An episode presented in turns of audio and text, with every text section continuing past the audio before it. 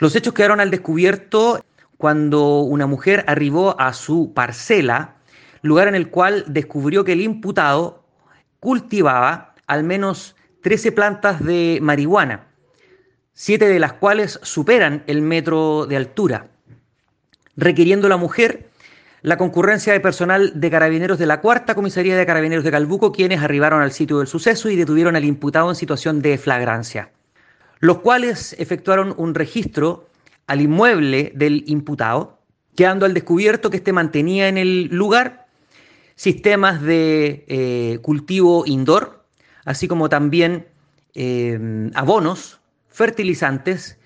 y diversa cantidad de maceteros, instrumentos todos claramente destinados a la acción de cultivo en la cual fue sorprendido.